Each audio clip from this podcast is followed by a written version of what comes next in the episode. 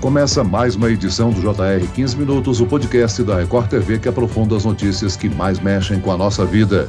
O número de empresas abertas no Brasil cresceu. Segundo o levantamento divulgado pelo Ministério da Economia, 1 milhão e 300 mil novas empresas foram abertas nos primeiros quatro meses de 2022 e outras 500 mil fecharam suas portas. E tivemos aí um saldo de 800 mil empresas a mais no país. O que o empreendedor precisa saber antes de abrir o próprio negócio? Como funciona o processo de abertura? No 15 Minutos de hoje, vamos conversar com o diretor do Departamento Nacional de Registro Registro Empresarial e Integração, André Santa Cruz. Bem-vindo, professor André. Muito obrigado pelo convite. É um prazer e uma honra participar do podcast. Nós é que agradecemos a sua presença. Quem nos acompanha nessa entrevista é o repórter da Record TV que fez a reportagem sobre o assunto para o Jornal da Record, Yuri Ascar. Yuri, nos primeiros quatro meses do ano houve um avanço na abertura de empresas em relação ao último quadrimestre de 2021, não? Olá, Celso. Olá, professor. É isso mesmo, viu? A abertura foi de mais de 1 milhão e 300 mil empresas nesses primeiros quatro meses de 2022, o que significa um aumento, Celso, de 11,5% em relação ao número de empresas que foram abertas exatamente nos quatro últimos meses de 2021. E essas informações estão no boletim mais recente do Mapa das Empresas, uma ferramenta da Secretaria Especial de Produtividade de Competitividade do Ministério da Economia, que fornece os indicadores sobre abertura, fechamento e o registro de empresas no país. E segundo esse mesmo boletim, o tempo médio para abrir uma nova empresa no Brasil é hoje de um dia e 16 horas. Eu queria perguntar para o professor o significado desse tempo, principalmente se a gente comparar esse resultado brasileiro com outros países, especialmente aqueles de economia mais desenvolvida. Isso é um bom tempo, professor? É um ótimo tempo tempo. Para você ter uma ideia, Yuri, é, quando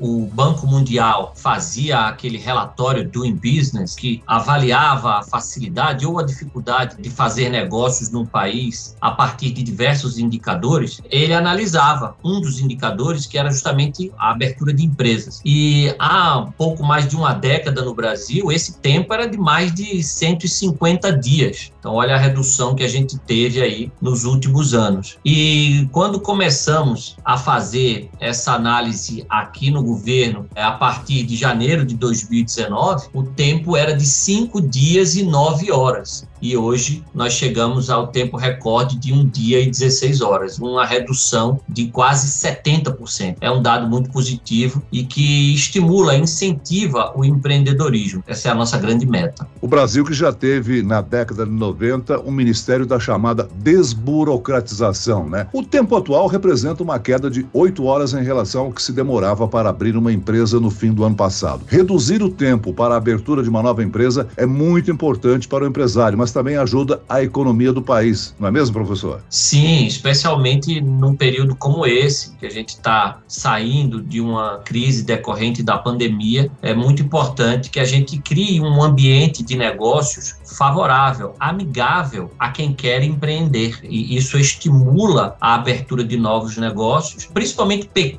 negócios, que são os mais impactados com essa redução de burocracia. E a gente sabe que grande parte dos empregos gerados e da renda gerada para a população vem desses pequenos negócios. Então, isso é realmente muito importante. Agora, professor, esse tempo também varia de acordo com cada estado e até a cidade, né? O governo federal trabalha junto a estados e municípios nesse processo de facilitação para a abertura de novas empresas? Sim, o governo federal tem é, políticas públicas de simplificação e desburocratização que a gente procura levar para todo o Brasil por meio de uma atuação conjunta com os diversos atores que são envolvidos nesse procedimento de abertura de empresas. E o procedimento de abertura de empresas é um procedimento naturalmente complexo que envolve atores de todas as esferas. Governo federal, por meio da Receita Federal, do próprio DREI, o departamento que eu dirijo, estados, por meio das juntas comerciais, secretarias de fazenda estadual, municípios municípios também, por meio das secretarias de finanças municipais e alguns órgãos licenciadores. Então, para isso existe uma rede, que é a Rede Sim, ela é coordenada no âmbito do governo federal pelo DREI e pela Receita Federal, e por meio dessa rede a gente tenta integrar da melhor forma possível todos esses órgãos para que o processo, no final das contas, para o empreendedor seja o mais simples possível. Das novas empresas abertas nesses primeiros quatro meses do ano, a grande maioria, 82,5% dessas empresas, elas são individuais, os MEIs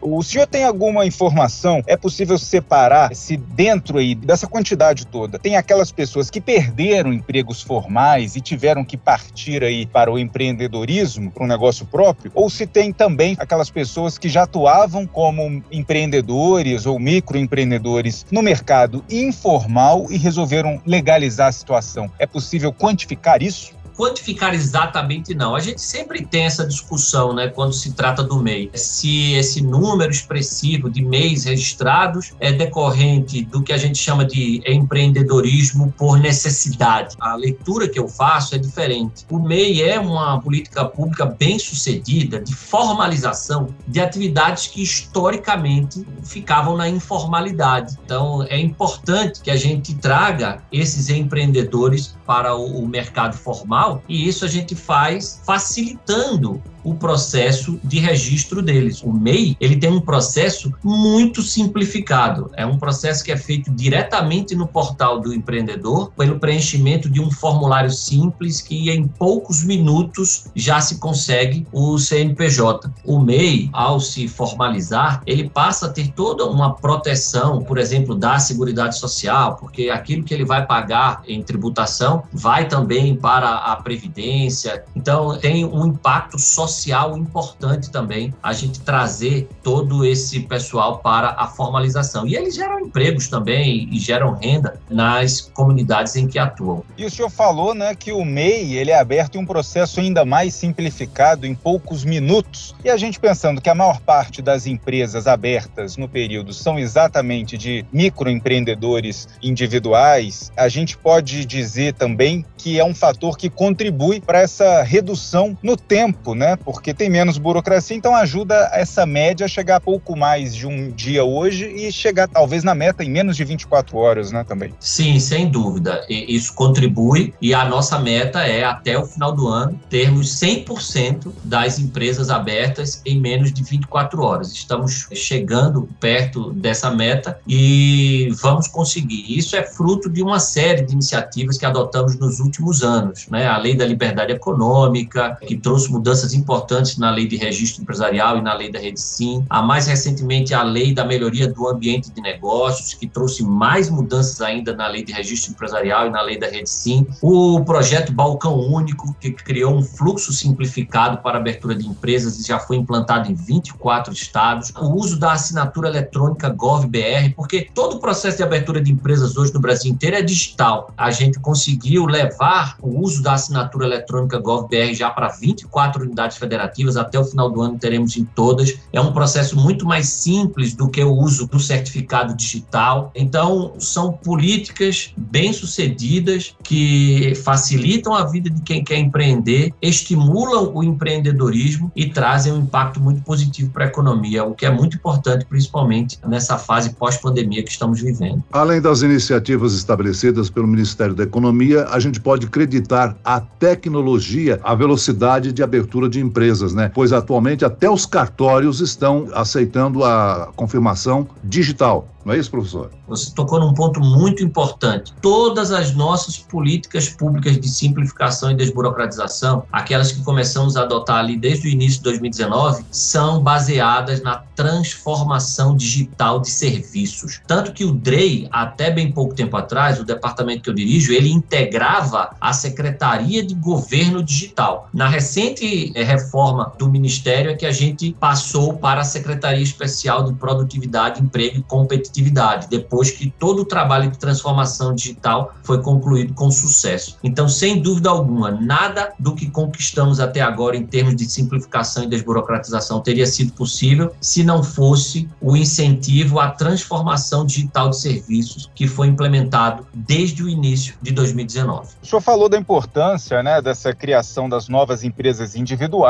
do tipo MEI, mas é claro que também é muito importante para a economia incentivar o surgimento daquelas empresas tradicionais, maiores, inclusive as limitadas, né, como a gente conhece, que elas geram também mais vagas de emprego. É fácil abrir hoje uma empresa dessa igual é fácil abrir o MEI ou ainda precisa de uma estrutura, de um advogado, de um contador e esse esforço do governo em desburocratizar inclui medidas também para essas empresas? É quase tão fácil quanto. Por exemplo, uma das primeiras medidas que tomamos lá atrás, ainda com a medida provisória da liberdade econômica, MP 881, foi a alteração da lei de registro empresarial para criar o registro automático né, de sociedades limitadas quando se usa um contrato padrão, contrato padrão que foi estabelecido aqui pelo departamento. Então, se você quer hoje constituir uma sociedade limitada, e ela pode ser também sociedade unipessoal, foi outra mudança importante que nós fizemos na legislação, isso não era possível. A gente, a partir da lei da liberdade econômica, passou a permitir a sociedade limitada com uma pessoa apenas. Se você utilizar um contrato padrão que é disponibilizado pela junta comercial, é um contrato padrão estabelecido pelo DREI disponibilizado pela junta, o registro é automático. O CNPJ sai imediatamente, sem nenhum tipo de análise humana naquele contrato. Então, essa foi outra medida que nós tomamos em 2019 e que, com certeza, é um dos motivos para esses números que a gente está conquistando aqui. Quem não quer se tornar um MEI, o processo é mais difícil, demora mais? O que é necessário nesse caso? O processo, quando você vai abrir uma empresa normal, digamos assim, como o Yuri mencionou, uma sociedade limitada, ele não é tão simples quanto o do MEI, mas hoje ele está muito mais simplificado do que era antes. Aí, nesse caso, você vai procurar junta comercial. Todas as juntas comerciais do país hoje são digitais, então o processo é todo digital.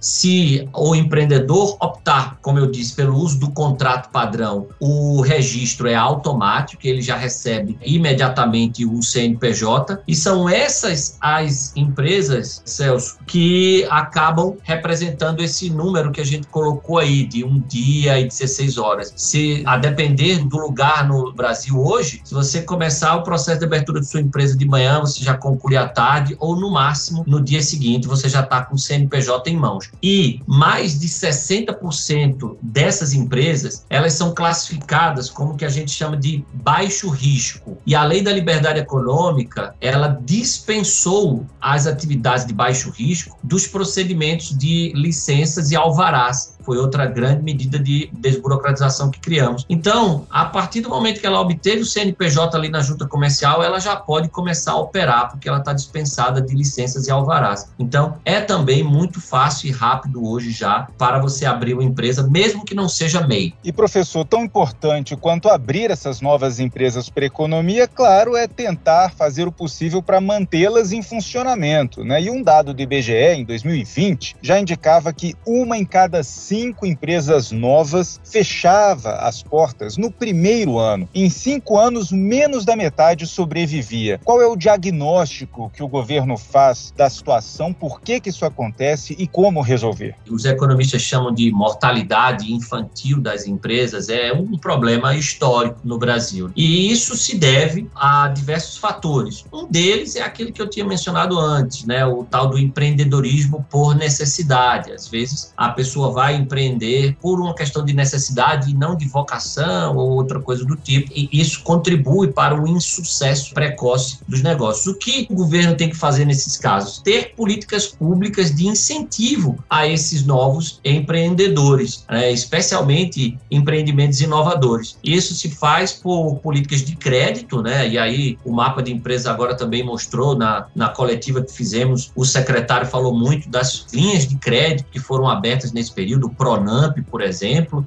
e medidas que facilitem a criação desses empreendimentos inovadores. Eu cito, por exemplo, a implementação do Inova Simples, que fizemos em dezembro do ano passado. O Inova Simples é um fluxo simplificado para a abertura do que chamamos de startups, aqueles empreendimentos inovadores Sobre esse caso de fechamento de empresas ou mortalidade de empresas, né, professor? É bom salientar que nós temos o Sebrae que oferece cursos e consultoria para quem pretende empreender, né, criar o seu próprio negócio. Agora, estas novas empresas, professor, chegam no momento em que a economia brasileira ainda se recupera do baque provocado pela pandemia e enfrenta efeitos da guerra sobre os preços de produtos. Essa situação é um desafio ou é uma oportunidade, hein? Eu acho que muitos empreendedores estão vendo oportunidade na crise e o papel do governo nesse momento é incentivá-los. E não há melhor incentivo do que a redução da burocracia e a adoção de políticas públicas de simplificação. Muito bem, nós chegamos ao fim desta edição do 15 Minutos. Eu quero aqui agradecer a participação e as informações do diretor do Departamento Nacional de Registro Empresarial e Integração, André Santa Cruz. Muito obrigado, professor. Eu que agradeço, Celso. Foi um prazer e uma honra participar aqui do podcast com você e com o Yuri. E agradeço a presença do repórter da Record TV, Yuri Ascar. Yuri. Obrigado, Celso. Obrigado, professor. Obrigado a toda a